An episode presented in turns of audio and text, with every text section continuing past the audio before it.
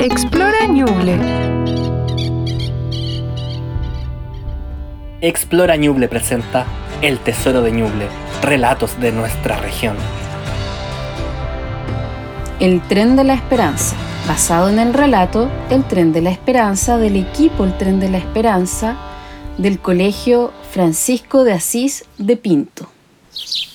A Lili la crió su abuelita, a la que llamaba mamita.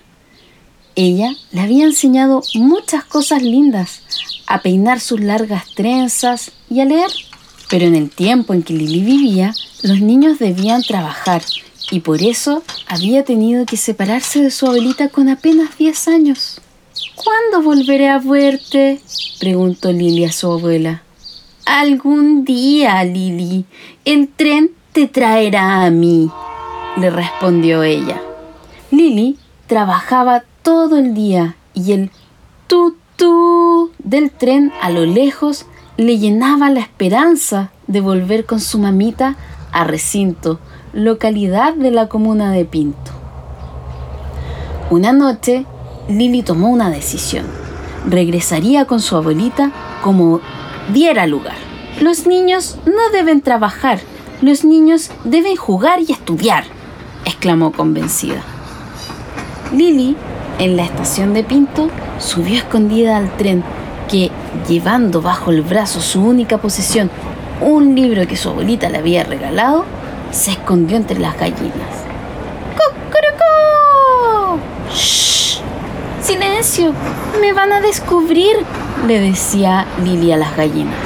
¿Qué estás haciendo ahí, niña? le preguntó un inspector. Lili no sabía qué hacer. Viene conmigo, yo pago su pasaje, intervino una mujer. Lili le sonrió agradecida. ¿Cómo podré pagárselo? No tengo dinero, dijo la niña. ¿Sabes leer? le preguntó la mujer.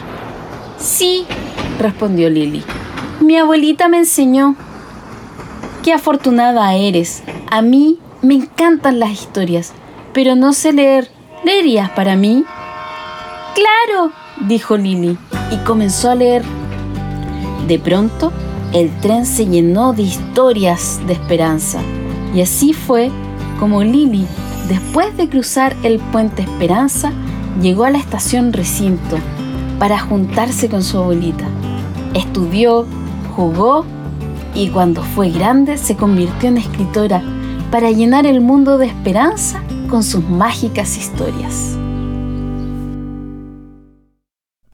Explora Ñuble, del Ministerio de Ciencia, Tecnología, Conocimiento e Innovación.